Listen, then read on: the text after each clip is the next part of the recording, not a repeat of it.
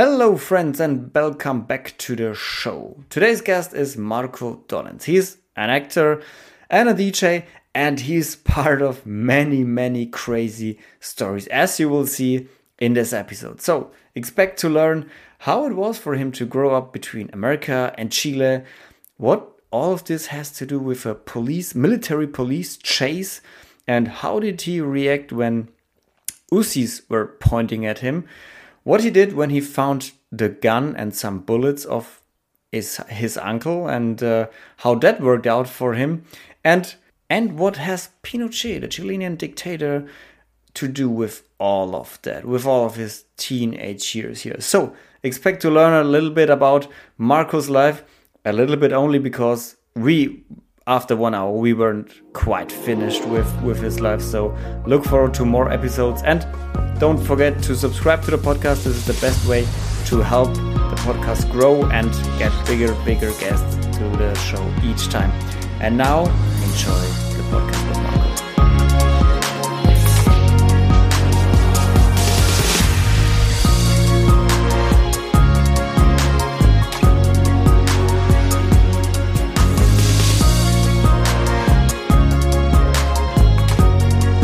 Marco. I looked through all the stuff you sent me for this podcast. Uh, many links, many Wikipedia articles, many videos, many pictures, many a lot of crazy stuff happening happening really, there. really, really, it's true. Um, I, you know, when you asked when Lotta talked to me and she said uh, somebody was interested in my in my life or so, and I was like, shit, okay, what's so interesting about my life? So I, started, I had to like meditate on it for well, I guess I had uh, many days before I talked to you. And I was just thinking, okay, well, that's kind of interesting. Well, that's kind of, you know, most people think that's crazy, you know, and just going back and thinking, well, yeah, actually, there's a lot of, you know, uh, dark things and light things and, you know, all kinds of stuff and pretty packed together, you know, mm-hmm. over my life. And I'm thinking, okay, yeah, I guess that's interesting for so like a psychoanalyst or somebody who's writing. okay, so so uh, I invite you happily to this uh, to your first hour of uh, psychoanalysis of your mind, of your past with yeah, me together th- today. Thank you. I love this kind of thing. Marco, what when you meditated about all this, was there one thing that stood out in particular? Where you said, "Okay, oh yeah, I get it. Okay, that's why why th- that that is interesting?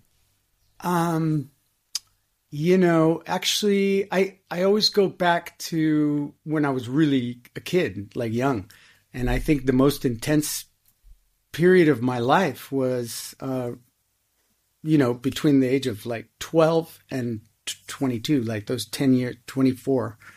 That was the most intense back to back radical changes, and um, and I don't think any any particular thing stands out. Just one thing after another um, that I could I could mention a few things, but uh, you know, yeah, yeah.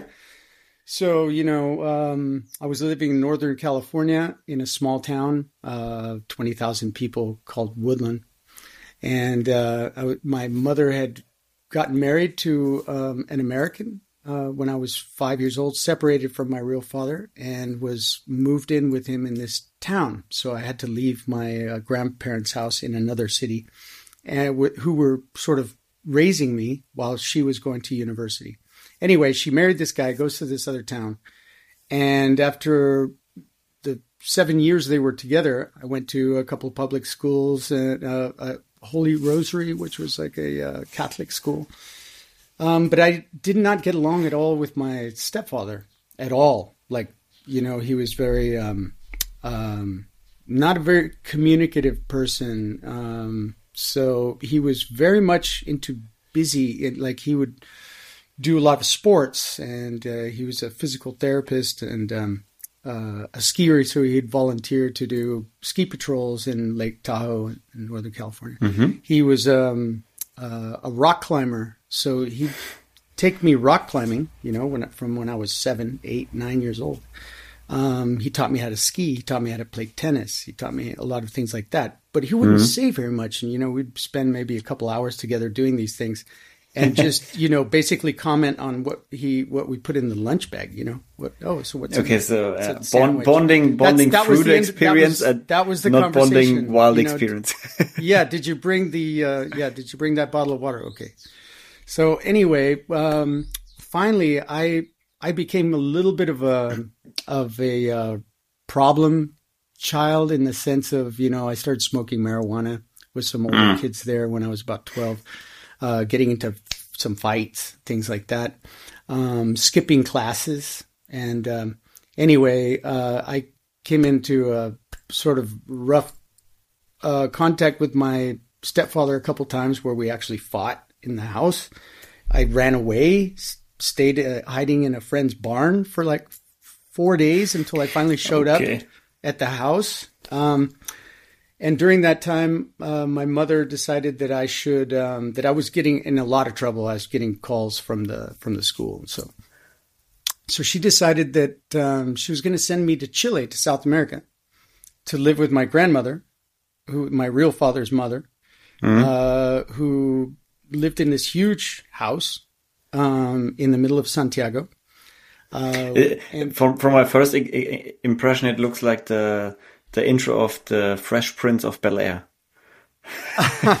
you know, where the where the problem kid is sent away to the uncle with the big house, and he is uh, yeah. supposed to give him some manners.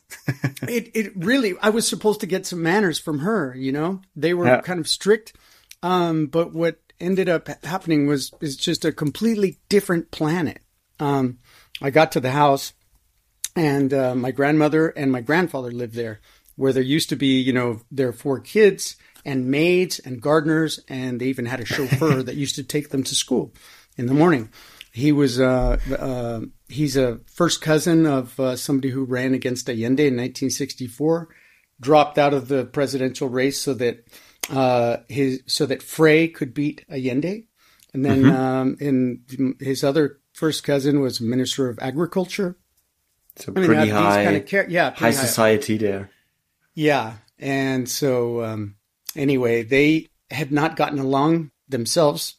All the kids had left the house. There's no maids or gardeners. Well, there was a gardener who would come every now and then, and um, they didn't get along for many, many years, but both refused to leave the house. So they had kind of divided up the house into two sides, right? And the only place where they might bump into each other is they both had access to the kitchen, but all the doors had locks. And so, and each would have a maid that would come every few days and just do things for them.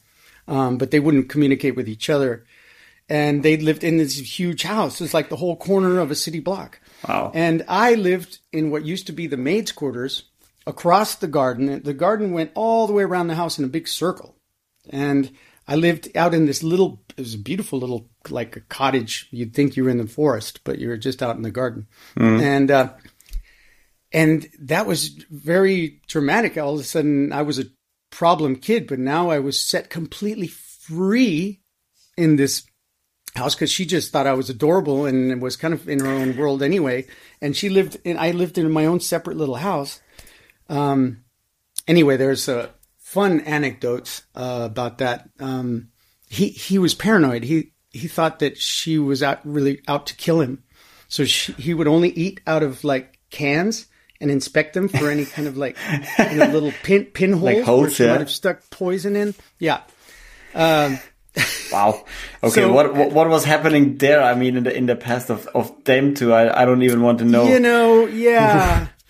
uh, I wish I knew, but they like would not tell very many of these stories, and God knows uh, what could have uh. gone on in that place. But uh, she, she would just sort of taunt him, and so like for instance, uh, the maid would come to do his laundry and put out the laundry on the in the garden, and uh, so she had this huge Dalmatian called Nureyev, you know, because he would prance around and reminded her of her favorite ballet dancer, Nureyev. So, okay, uh, huge like a horse. I mean, he would.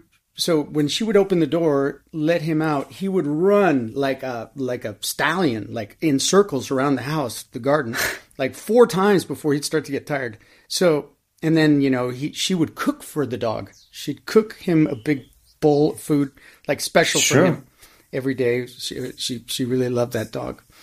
Um, so when he would go out to get the laundry off the line on one side of the house that the maid had put out to dry, she would go to the other side and let the dog out. So the dog would just go racing around the yard and see him like holding something in his hands. And he would just jump up and grab the whatever his clothes was and run off with it. And, you know, and he would start to chase the dog, cussing at the dog.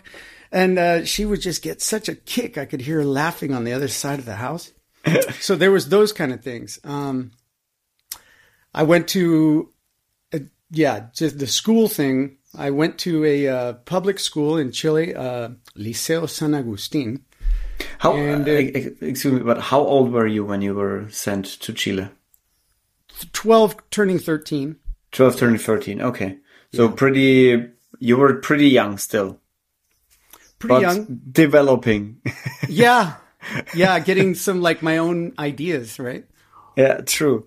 Because I find it an interesting time to you're in the midst of yeah, or or at least you're starting at as a boy you're starting puberty or in the in the beginning of puberty. So quite an interesting change to go to change countries, right? Um, extremely. And of course, I really only knew my grandparents' house and then this small town, which was, you know, kind of really working class American town, kind of um, agricultural. Um, and you had, so you had, you know, white uh, sort of landowners, and then you had Mexican field workers.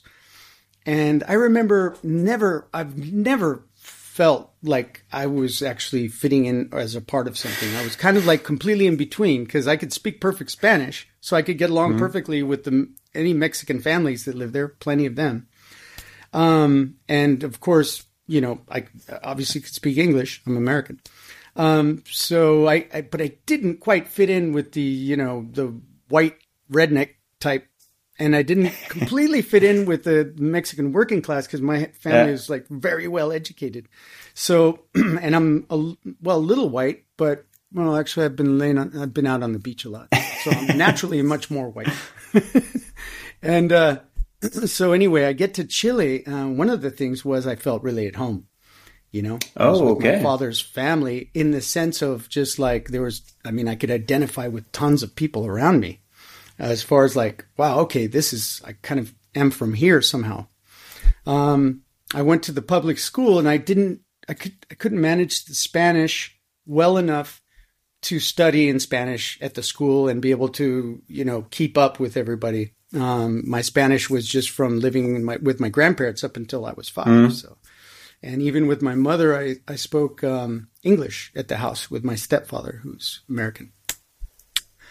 So I lasted for like three months. Um, I love that place though. I made lots of friends and, um, I then was placed in uh, an American diplomatic school.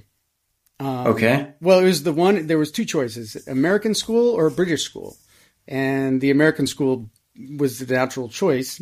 Um, right. Uh, which I thought later, I thought I should have gone into the British school just to have a different, different view, different perspective, yeah, different But in- English. exactly, exactly.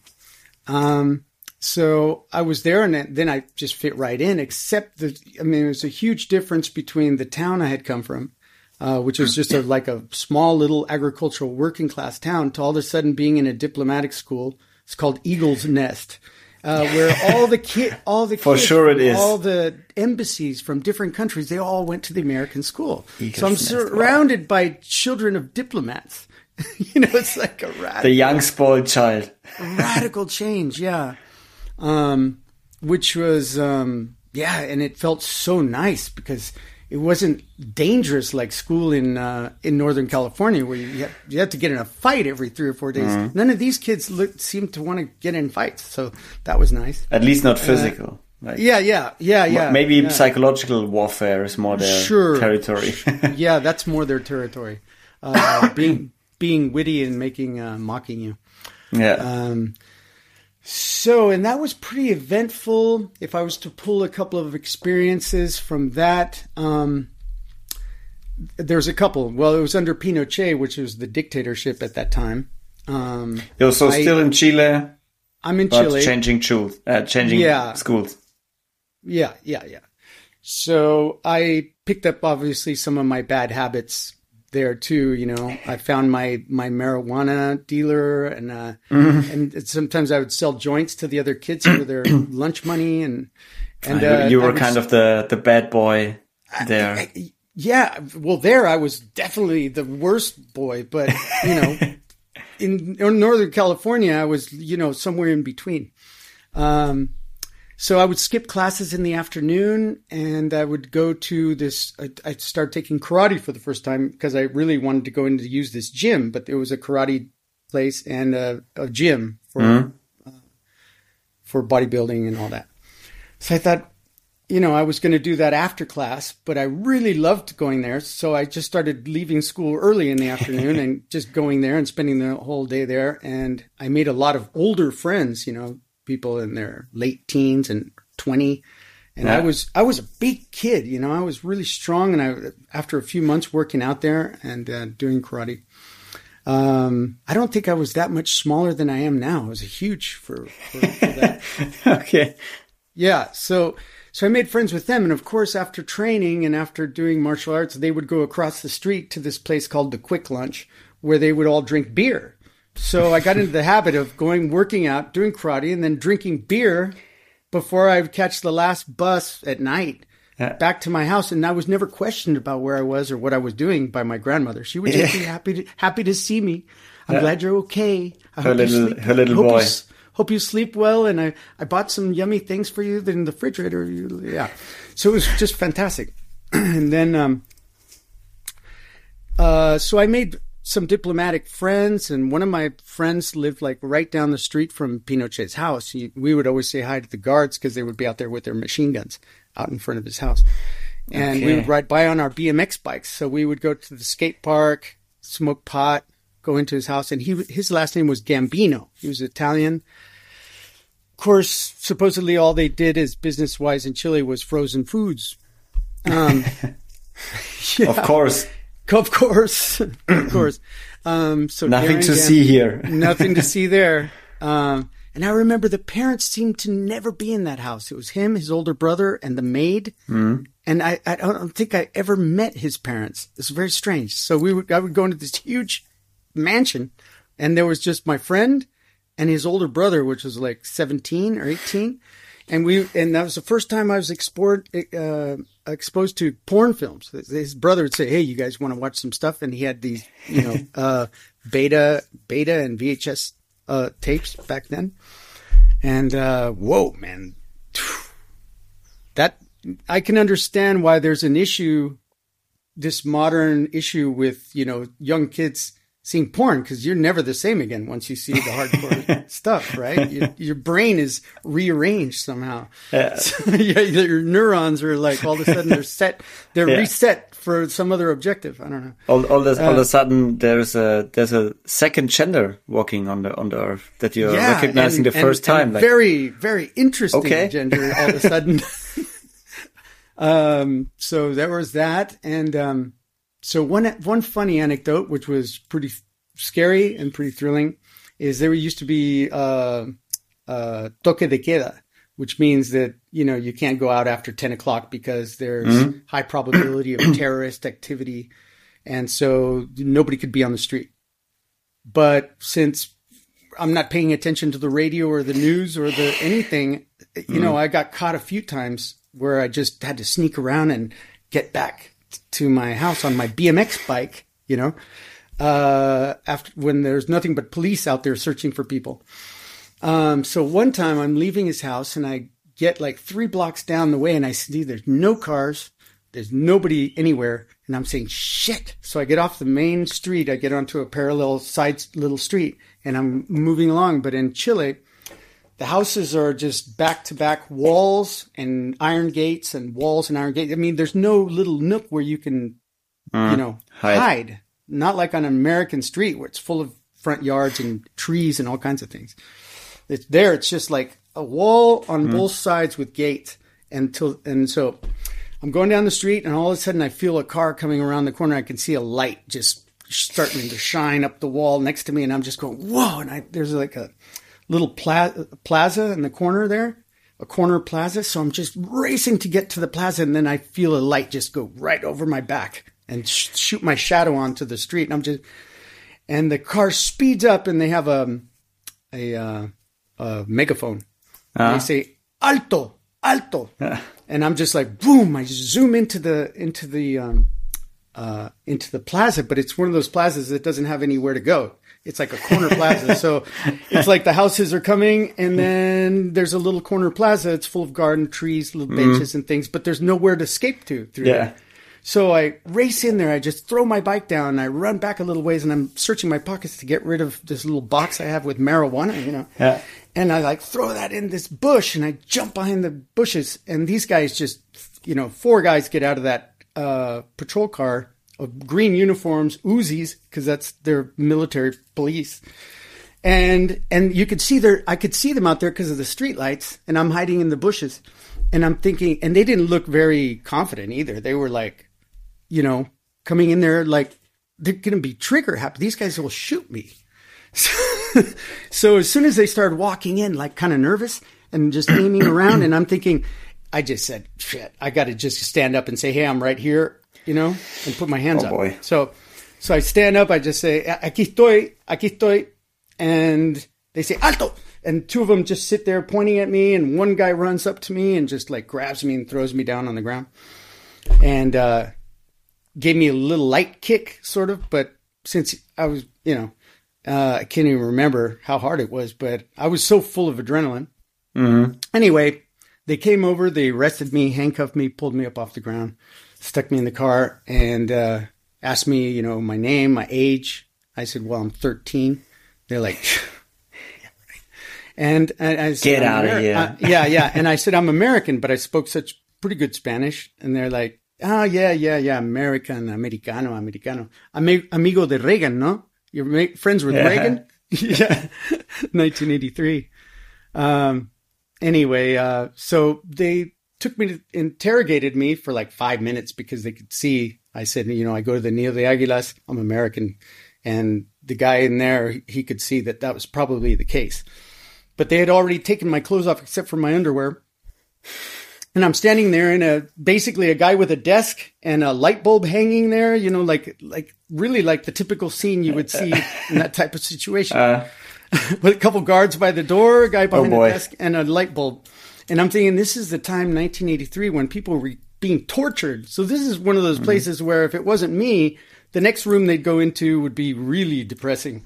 So yeah. anyway, they put me in a cell, uh, and it was kind of cold, so I kind of freezing on it, just a concrete cell with my in my underwear till about six thirty in the morning, seven in the morning. They just threw me my clothes and they said, "You can get out of here." Good. Oh boy. How yeah. did you How did you work out that? I mean, yeah, psychologically. Like, yeah, I just thought, well, I better get back to that park, find my bike before somebody sees it in there, and find that little box with the pot. and then and then I'll be most important thing now. then then I'll be fine. and no one will ever know. Yeah, yeah. So that was no, but really, honestly, that was that was frightening. Yeah. I mean, I remember uh, when imagine. I was in the bushes and I and I could see those guys coming in uh, to the park.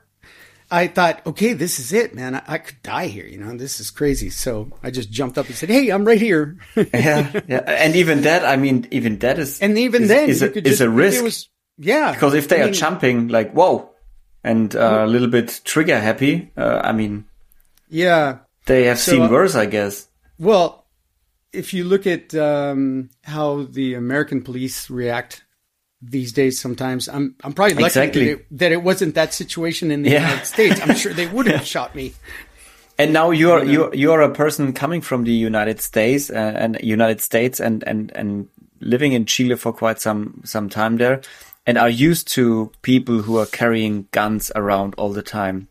For me, for example, as a German, you don't see anybody carrying a gun except police. Maybe at the yeah. airport you see like heavy weapons, like machine guns, but very, very rarely. And that I, I can't even imagine how it is to, get yeah to You have know, a, a gun pointed at you? I yeah yeah yeah. A few times I've had that. Um, but uh, then in I remember in the United States, uh, it seemed not to be that big of an issue, at least in the seventies and eighties. Yeah, people had guns.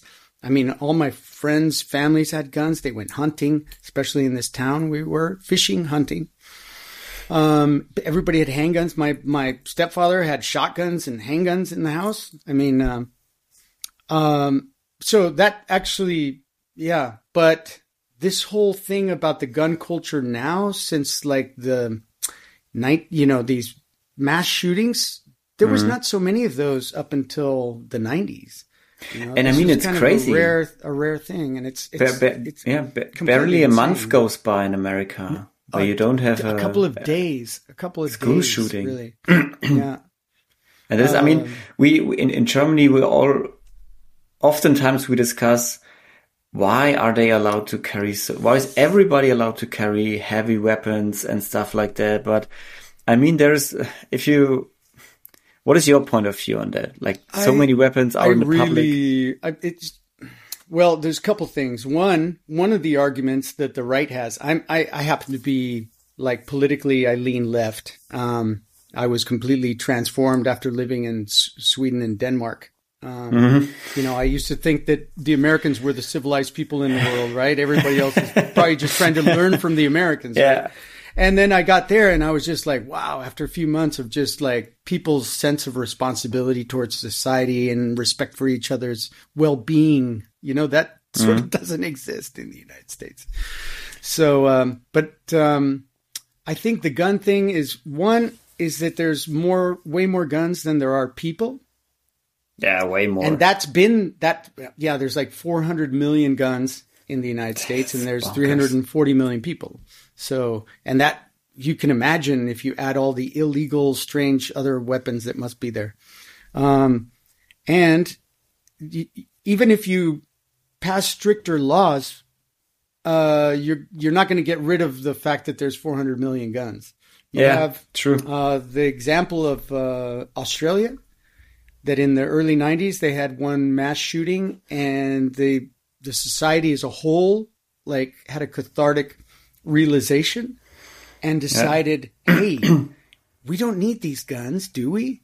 Um, and the government like bought back every gun that anybody Mm. could want to give back. I don't know what the rule was. Um, I can- had to I- give them back or what. I know what I heard was, of but- that. I heard of Yeah. that, um, but I can't. I can't recall if it was if you were forced to do that, if it was a law that get that got passed, or it was uh, like I think- if you were free to give up your gun. I'm, I'm sure. I'm sure there was a law also, but I mean, I, I think I think one of the positive things was that people were happy to just give them back. It seems. Yeah. I'm sure some people complained, but uh, but with Americans, they have um, they've been sort of indoctrinated with this idea that the gun is is like an The symbol of freedom. symbol of yeah, their symbol of their freedom. If they were to lose that gun, that you know the whole idea that they're free would be nonsense somehow if they didn't Yeah. have their gun guns, which is. Uh, I, I don't I don't think any other culture has ever existed like that. It's like, you know, Rome. If ever, nobody is free unless they have their own sword or something. Yeah, different type of uh, weapon. Yeah, I mean, yeah, I mean- a gun is a gun is different because you can cause so much harm with one gun, with one machine gun, with one mm, yeah, with one magazine of of, of bullets. Uh, if you have a sword or an axe, I mean, come on. You, Yeah, you can really only cause to- so much damage. Yeah, You really need to mean it. I mean, you know, to Yeah. dig an axe into somebody, you've Yeah. got to have some. you know, yeah. You, you gotta have some to- I mean, you got but- you gotta have some Viking blood here. Yeah, there you go. Well, you probably do, huh? Yeah. Could be, Um, maybe. Um, so yeah, but pulling a trigger doesn't take anything. A, a child can grab a gun and, and kill an adult by just Yeah, and that- and pulling the trigger and not Yeah, even knowing what he's doing. By accident. Yeah, by accident. And they Um, all, and it it is- oft, oftentimes happens. I mean, kids shooting themselves because they don't know what they're doing. Yeah. And it is insane. It is insane. Um, even if they change the law to where, mm, well, no 18 year old should be able to walk into a Walmart and buy a machine gun. I mean, that's ridiculous. And so, machine guns, machine guns shouldn't be shouldn't be a thing that is sold, especially yeah. in kit, kit size, in pink and blue. we was like, what?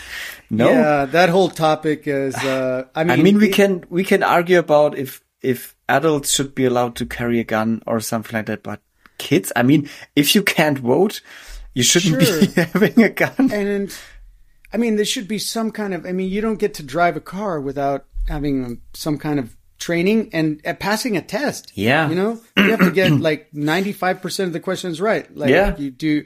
If there, if you see this marking on the ground, do you have to come to a full stop? I mean, things like that. That you think, okay, well, if I'm carrying the gun, should there be a bullet in the chamber? Uh, is there yeah. a safety on this thing? You know. Yeah. Uh, I mean, you should be able to have to take a test and maybe just uh, just some simple questions to find if you're you know psychologically stable enough to own Yeah. something that is deadly if just re- used wrongly, right? Yeah. You don't From- give from- anybody. From Yeah. what I know, that there are some tests, but uh, from what I know, at least for like hand fire weapons, they are pretty easy to get past. These tests. Yeah, well, I, I could imagine because if they made them a little more rigorous, most people that want to buy guns probably wouldn't pass those tests. Probably. It's a, it's a, it's the same logic here. Um, Like, why do you want to buy this gun? Um, Um, yeah, a, a very harmless example. I mean, you see the the Brazilian flag in my background here. So I lived quite quite some some some days in in Brazil, and where I had the thought, why is everybody allowed to have a dog? Why sh- why why is there no in in in air quotes driver's license to own a dog? Because Right. dogs they are uh, like living animals. You have to carry them. You have to take care of them very good. You have to you, you have to they raise them food, in a proper way. water, rest. Yeah, Not be and, and you have to torture- raise them, give them some rules because it's not like a cat. If a cat is running rampage, it's probably not going going to hurt many people before someone gets mad and kicks it. But a dog, and especially a big dog, they can Oh. cause real harm. Well, yeah. I mean, yeah, if yeah, you don't yeah. raise in, them in, right. In I don't know that much about the laws. Mm, I know that they've been discussing that, especially about you know some dogs like pit bulls who seem to kill a few people every year in the United States. And you know, of course, pit bull owners they're the ones to say the pit bulls are the sweetest of all the dogs. you know, it always kills me because they'll interview like two or three people after somebody just got mauled to death, and they'll be like, "No, no, no, no, no." But mine, It's not. It's not dog. it's the sweetest. he only wants to play. only wants to play. He only wants love. He's Yeah. only capable of giving love. Yeah. not of taking bites No, out no, of your no, body. no, no, no, no, no. That, that, that dog must have been, you know, mistreated or something. Yeah, No, no, but it was also yeah. There was the and and I agree with that because oftentimes it's it's not necessarily the dog, but it's the owner is responsible. Hmm. But at the end, a dog is just a domesticated wild animal, and it has still his senses from ages Uh, yeah. from millennia ago, like we do. like we I all- was just gonna say, yeah, we also we're we domesticated talk- animals. we always Yeah. talk about how how difficult it is to change a behavior that is um, beaten into our heads since the Stone Age, since we were Neanderthals or whatever. exactly. And how can we how can we then say, yeah, but a dog, we domesticated them and they are like, nah, they are the sweetest ones. They they are not. They don't need to because and uh, Well, come on. not I mean, if you take that example, you'd say, well, how many people do we have in prisons around the world for behaving like wild animals? True, yeah. Yeah. Uh, basically, in the United States, you've got like a million prisoners. So that's like 0.03% of the population is capable of doing wild animal type things and, you know, killing, killing people and cutting Yeah. them up and sticking them in, you know, I mean, Yeah. they're, and they've been supposedly domesticated, right? So Yeah, true. But Marco, back to back to your story. How did you did you find your bike? did you find Hmm. your bike and your and your small box with with uh, marijuana? Oh yeah, okay, yeah. So I did. I actually, I was, I was completely um, thrilled and amazed, and I was just standing there in the plaza, like remembering, you know, the scene of coming in there. And there was my bike because they let me go at like six thirty in the morning. So I just raced over to that plaza, and people were starting. You know, they were walking along the street, going to the bus stops, and and you know whatever uh-huh. they were doing. And in that neighborhood, in fact, there wasn't that much foot traffic because it was a it was a upper class neighborhood. So there's people coming out of their gates with their cars and things. And in the plaza was nobody. There was my bike. I tried to remember which bush I threw my little box in, and there it was. And so I put my box back in its pocket, got back on my bicycle, and uh, at that point, I didn't even go back home because I right was like 10 kilometers. Yeah, I went right to my friend's house that normally I would ride up in his Jeep with him. So I'd leave my bicycle at his, yeah. his place. Um, and uh, yeah, so that was that. Um, and talking about gun. Yeah, no, please go ahead. Okay, talking about guns, that's the next big story uh, in Chile. Um, so, of during this time, like six months, I'm there. Um, one day, I go into the kitchen and I notice that the door to my grandfather's side is a little bit open, and I was like, "Tata, Tata, he's not here. That's strange." And just because I'm so curious. you know, I go into his side of the house and I, I, hadn't been in that side of the house. And I'm wandering around. I could see his bedroom there and then the, the study and his study was, was open. And I thought, I, I got to go in there and take a look around. so I go in there. I'm, I'm, I'm just shuffling around through things. I open the closet and I see some boxes. I open a box, and look inside, and sure enough, this is after shuffling around, just looking at photos and this and that. I'm just completely like going through his stuff. And so, and I get to a box and then I see there's boxes with like multiple guns in them. And then the next oh. to them, there's boxes with bullets. So I'm, I'm thinking, oh shit, that is fucking cool. Okay, so I think I got to choose one and figure out which bullets go with that gun. So I'm like, okay, this says 38 looking through the bullets, and there's a, okay, these are 38s, so that should work.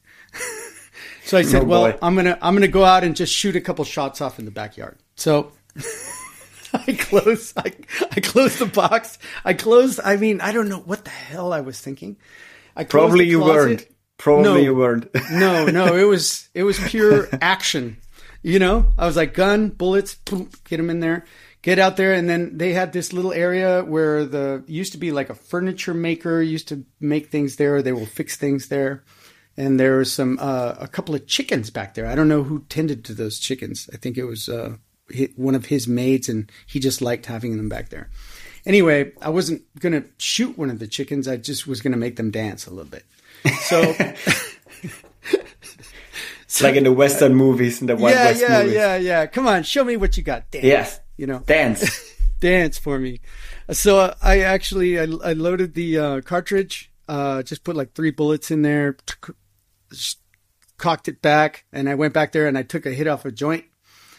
And I and, and I said I waited till the chicken's just coming around the corner, and I just aimed like a little below its feet, you know, just boom, and whoa, that thing had a kick. It's 38, and uh, I could see the dust come up right next to that chicken. The chicken,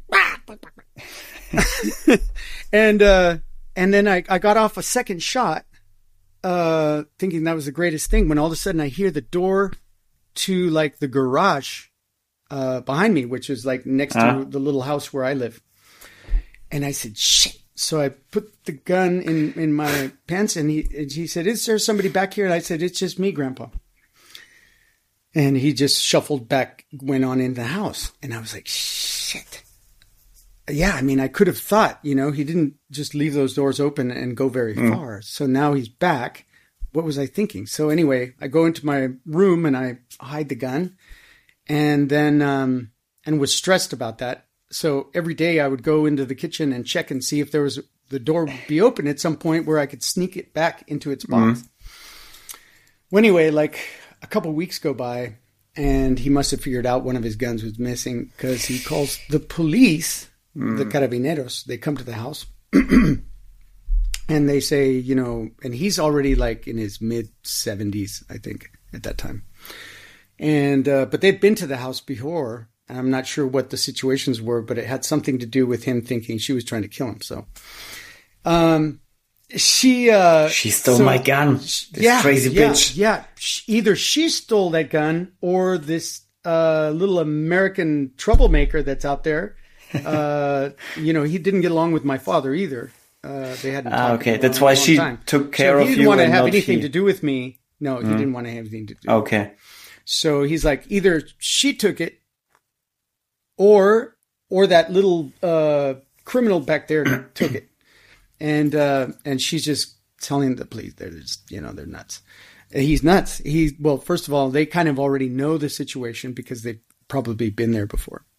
so she says, and this little boy, he's a 13 year old boy, and he's a very well behaved boy, and he would and, and never never do something so like that disrespectful. I mean, he's studying in the Eagle's Nest. I mean, Yeah, on. he's going to the diplomatic school. He's Grandpa. 13. He's a 13 year old little. it's ridiculous. So the police just say, yeah, okay, that, that makes sense. So they leave. And so I have a gun now and a box of bullets and I, I, I never could ever put it back. So, Mm-hmm.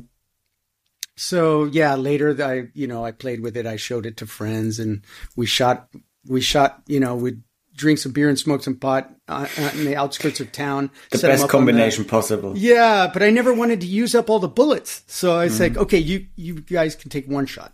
So we set a beer bottle and they'd miss. And it's really hard with a handgun from 20 meters away to hit a bottle. It's not that I've never shoot uh, a gun actually. it's not so like a don't- I- rifle. I, have no uh, idea. Mm. It's a, a short a short gun with a big bullet with a that Big recoil. kicks. I mean, you really have to be a good shot to hit a bottle. Anyway, so I hit a bottle once, and uh, and then before I left Chile, I sold it to one of the one of the guys at, from the gym. I told him I had this gun and sold it. Um, so that was a kind of an interesting story, you know. Well, I mean, yeah. I mean, what else to do with a gun? I mean, could could could also make some cash out of it, right? I mean, I, I sold it for nothing. It was just like, what am I going to do with it? Am I going to throw it away? I have to give it, either give it to somebody. I'm, I can't put it in my Yeah. in my suitcase to take back to the United States. Like Ah, they sent me not. there to, to learn more, uh, to learn, uh, you know, courtesy and respect and all these things. And I'm coming back with a handgun. Yeah. Well, that that did, that did work out quite well, right? For your for your for your family. we send him to Chile, and he comes back with guns. Yeah, yeah. In any case, I've told that story to the whole family multiple times, and you know, the older people are like, "Oh, that's awful! I can't believe you did." And then, but all my cousins, they thought, "Really? Wow, that's exciting." And then you, you know, So, how did it work out for you to to how how long have you been in Chile then for? Uh, well, at that time I was there for about a year. Um, and of course, you know, the same story. It's kind of like they, she, they were getting, uh, calls and everything from the school because I was skipping classes in the afternoon. And, uh, but I, you know, the classes that I liked, I would go to. I liked history a lot. Um, I didn't like math. I'd skip math. And, um, uh, so they just basically said, you know, he can't continue if he's going to be behaving like this. And they, and they even have wide parameters at these schools because they have these kids of diplomats that keep changing countries. They have to go to that school. They got to do something during the day while their parents are in the embassy or whatever. So they were pretty tolerant. I mean, they they they seemed like it was kind of like an old hat. There must be a lot of kids that come at some classes and then maybe they don't show up for whatever reasons. Yeah. Um, Normally, so, it's, uh, it, I, I bet it has to do with their parents being somewhere where they need their kids to be too, or the whole family to be, and stuff like that, or yeah, some extra classes for the better ones, or whatever. any number of reasons. But basically, I was not going to be able to graduate. You know, if I'm going to be there the full year and they're supposed to put me to the next, you know, level, uh, that was going to be a problem. so they said, you know, you're just incorrigible. We need to figure out some new plan. So they, they, I always say they, you know, my mom, my grandmother, mm, the ones who really were also trying to get rid of me somehow uh, but trying to plan things for me. So they uh, got in contact with my real father living in New York, uh, who's a psychiatrist at a prison. But did you, Marco, prison. maybe for, sorry for interrupting, but did you have any clue what to do with your life at that point? Because you, You were know- moving around quite a bit and Yeah. saw different kinds of lifestyles and countries and were in contact with many people like sports, karate, you were doing quite a lot. Yeah, So- that's right. Um, I guess I had already gotten the sensation since since I was little, you know, that we would just go from place that I, you know, of change. The only thing I could be kind of sure about was change. So, and I don't think, I, I mean, I, I had no um, sort of guide or mm, sort of somebody I was Yeah, looking mentor Up to. I didn't look, yeah, yeah, so, model. so I really felt like I was just out in orbit, you know, and Mm. uh, I just was going with just kind of like being very, very much in the moment, like a existentialist, um, Going with the flow, Marco. going with the flow. so, and I was always happy. I was enthusiastic about going wherever I was going to go because it'd Hmm. Yeah. be some kind of new situation. So, It makes Um, makes sense if we skip uh, fast forward uh, to Sure. to to where you're now. Makes sense because now you're also doing lots of things, different things, which we'll talk about later for sure. Um, and not like you've been. wh- What I wanted to go with the question was like, did you want to become an actor or did you become a musician or a psychiatrist or a physiotherapist or whatever there there was no like role model where you could clinch to and say i mean he's so cool i want to get a be a become a climber or maybe in the in the karate club i want to push put all my energy into karate it's, and it's funny. I, I, I really felt like I had anything that I felt like doing, i i could do. You know, I was I, I knew that I was very intelligent. Whenever I tried to do something, I would I would do it very very well in a class or physically. Um, you know, in the in the school, I, I was always on the top of the speed of running the the mile and the top of doing. You know, there was like uh, in the American schools they had who could do the most push-ups and pull-ups and things like that. Uh-huh. So I was always around number five or six Yeah. in the school. So, and So the then, things uh, you so did, I was very physically fit. I was. Yeah, I was always pretty good at everything, but I, I didn't, I don't think I ever felt any ambition. That's, Uh-huh. that's the thing. I, I was curious about everything, and, and but I had no idea what I, what I was going to do, and and I thought that at some point I will settle into some place long enough to get an idea of what I'm going to do. Yeah. You know, because if you're moving from one country to another place, all of a sudden, I mean, everything changes. Um, and I think because that happened so much when I was younger, talking about you know how that led up to now, is um, like it's almost like an addiction in a way, like like everything just you you build up something, you make your friends, you have your habits, your activities, your this and that. And then once you get to know that pattern pretty well, well, that just goes away. And now you start it all over again in a completely different place, new friends, new set of habits, new activities, and we'll see what happens. Yeah. Um, and I actually enjoy it, which is the, the thing. Like now, for instance, I have this house. I bought this house. I fixed it. I got it really inexpensive. Long story. Fixed it up. Um, put in all the details that I like about history. You know, I took up the um, the history of this area. You know, with the Phoenicians, the Romans, the Visigoths, the Moors. All these people have lived here in this town, and that's amazing to me. Yeah. And when you dig through the walls, like you, I, when I tore this house up, uh, you go into the walls and you could see like the layers that were from centuries, right? Uh, like the different rings of, there. of yeah, trees. Yeah, and then all of a sudden you get down underneath there, and those rocks must have been in this wall since five, five, six hundred, seven hundred years ago. I mean, this Yeah. neighborhood was here that long ago, and there were the Moor, the Moors were here, and that Yeah. wall that's there has been there since that time, right next to my house. So, and you know, the way I figured it, if you look in Cadiz and you look in the basements, you can see it's all patched, must from the time of the Romans, because it's the foundation of the building. And if you're going to build something new and you knock it down, you know, what's underneath, if it's still solid, why the hell are you going to move all that solid rock? It's perfect. No. So Yeah, just and- leave and, it like it is, I mean, and they the- build on top of it. Yeah, and I mean the Romans are known for building stuff that's that lasts. That's solid, man. I mean, um, Yeah. in some places you still see the road, the main, the main street of the town is still underneath the. It's Roman. It's just huge blocks of stone Yeah. packed like super tight together, and it's there from two thousand years ago. It's not like the potholes Yeah. you get in San Francisco when you drive around. And yeah, exactly. There's a funny, funny example in Germany too with bridges, because Hmm. um, since a few decades they are rebuilding many, many bridges in Germany because they are falling apart basically, and Right. they are now transferring the the traffic over the old Roman bridges because they say yeah because, they are they're they're, they're much holding sturdier. they're holding. But our bridge we built like 20, 30 years ago. 20 years we have ago. to redo it. I mean, what the hell?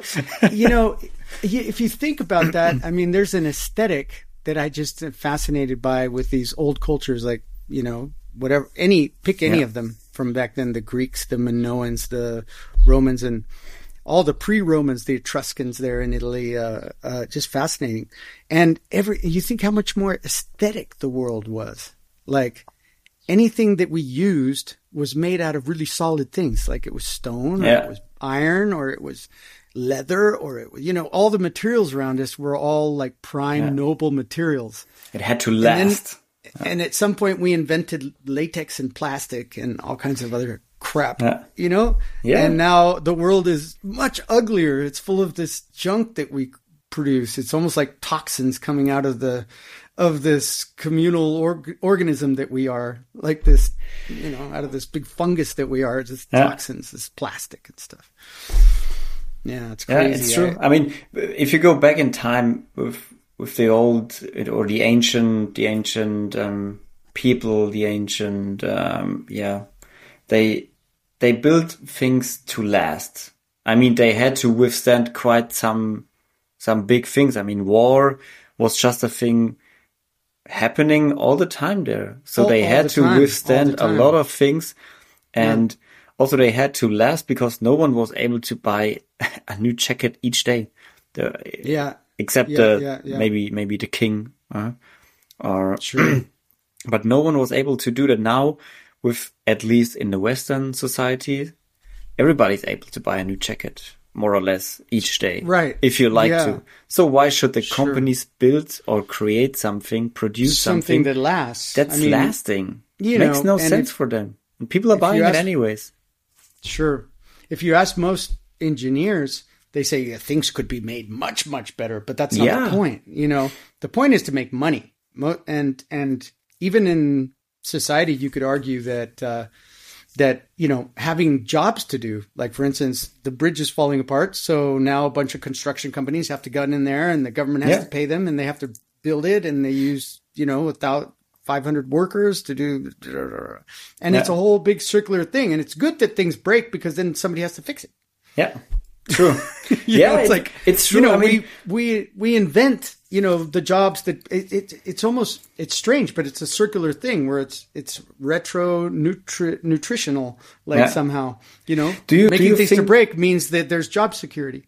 Do you think, from your perspective, because you're um, a little bit older than I am, but I have the impression when I talk, for example, to my yeah grandparents who actually saw the Second World War and saw the consequences of it, they and also the the products that came out of it, like for example, cars after World War, they were built to last. I mean, my father was driving a car like 30 years and it was Sure. still doing just fine. You had to exchange mean- nothing. Do you think that maybe we we are just too comfortable in the times we are living that we can that we are just um yeah we are, we are okay with things going broken and yeah fixing them or throwing them away buying new stuff and other like generations are more no it has to last i only have money to buy it once in the next 10 years i i mean we have to you build know, it Um, I mean,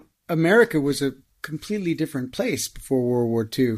Um, they had gone through the Depression. People were extremely austere, and they had just a few things and they would really take care of them.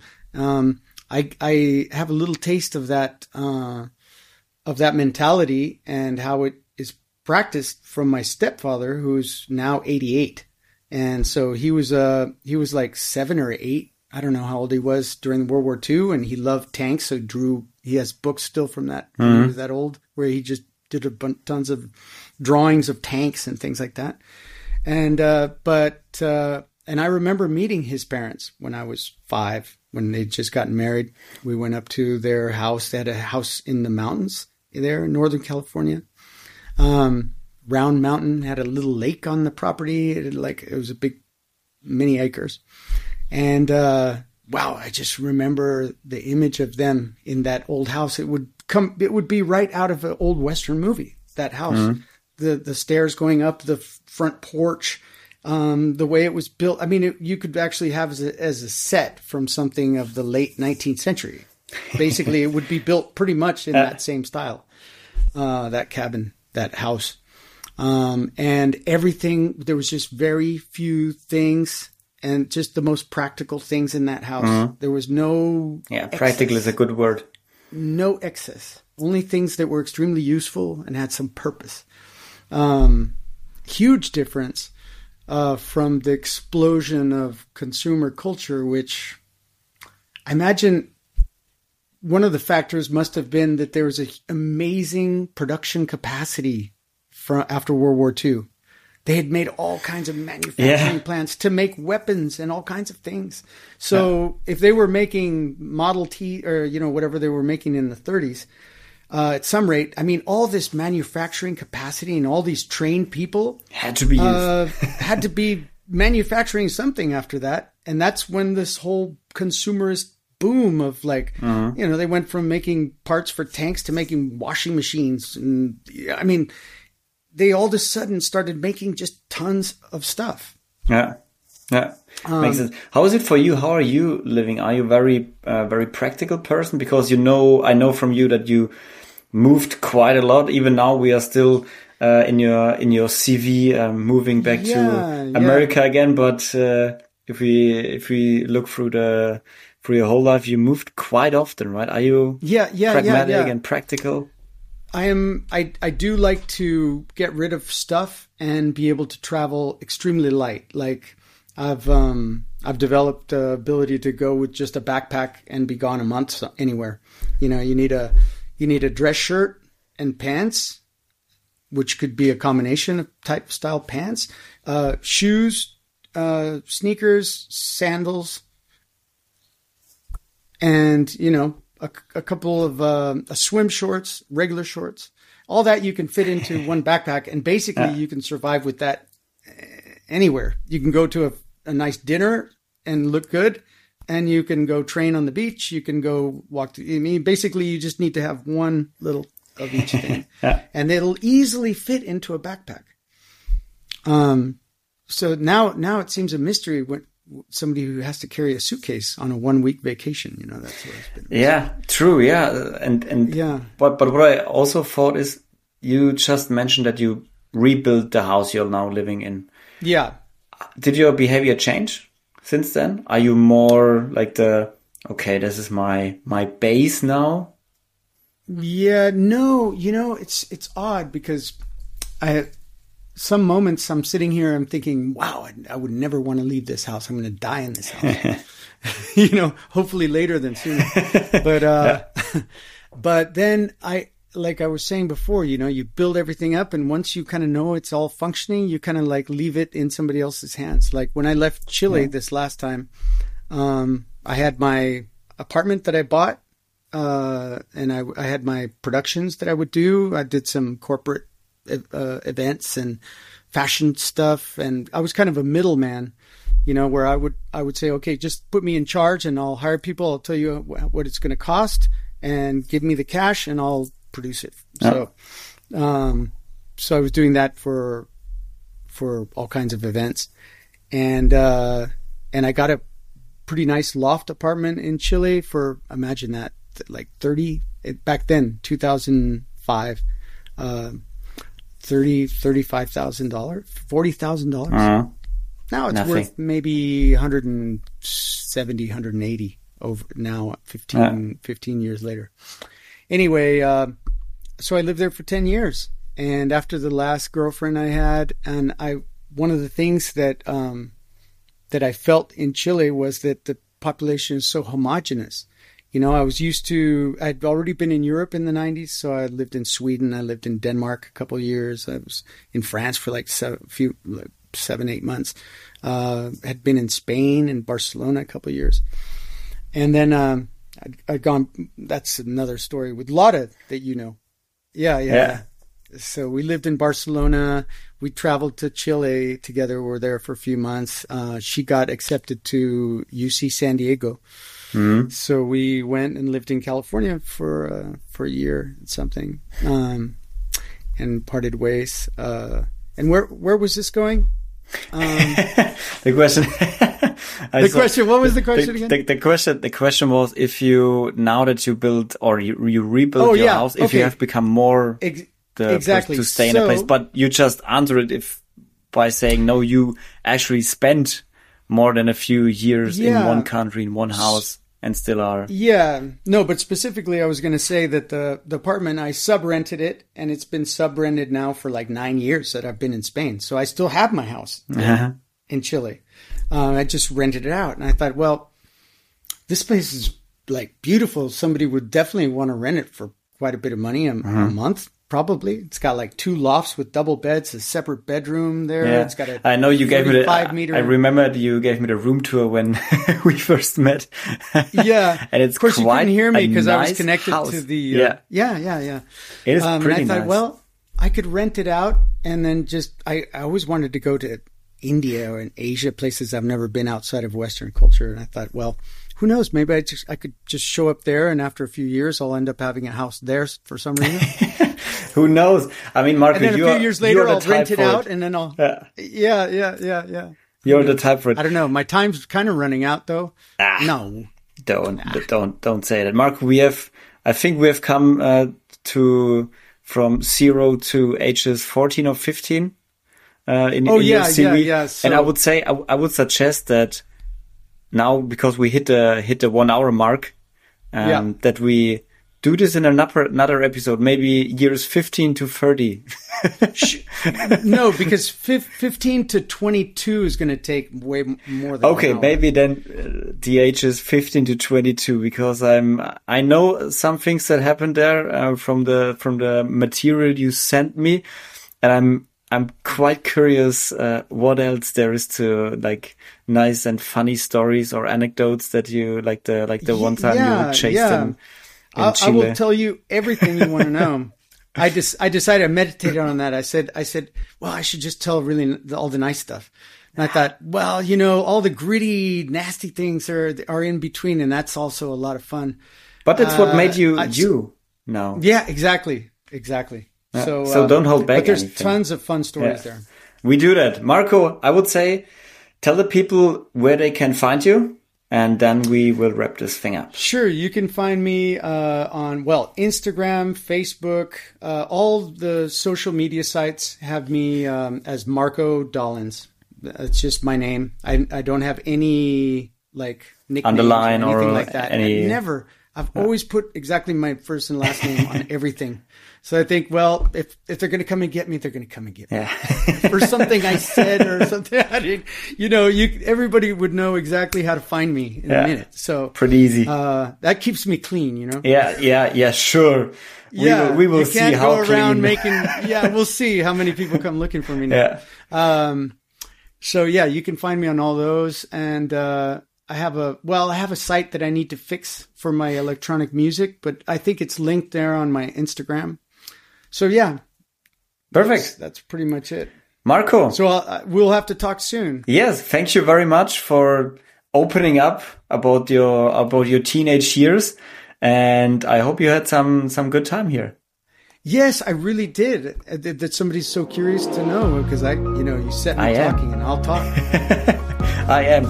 Thank you very much for being here today and Thank you, Luca. It's been a lot of fun talking to you. Yeah, and guys, thank you very much for tuning in again. I hope you had uh, a good time too, like like we two did. and are looking forward to the next episodes. Stay healthy, be nice to each other, and we see each other next episode. Ciao, ciao. Take, take care. Bye bye.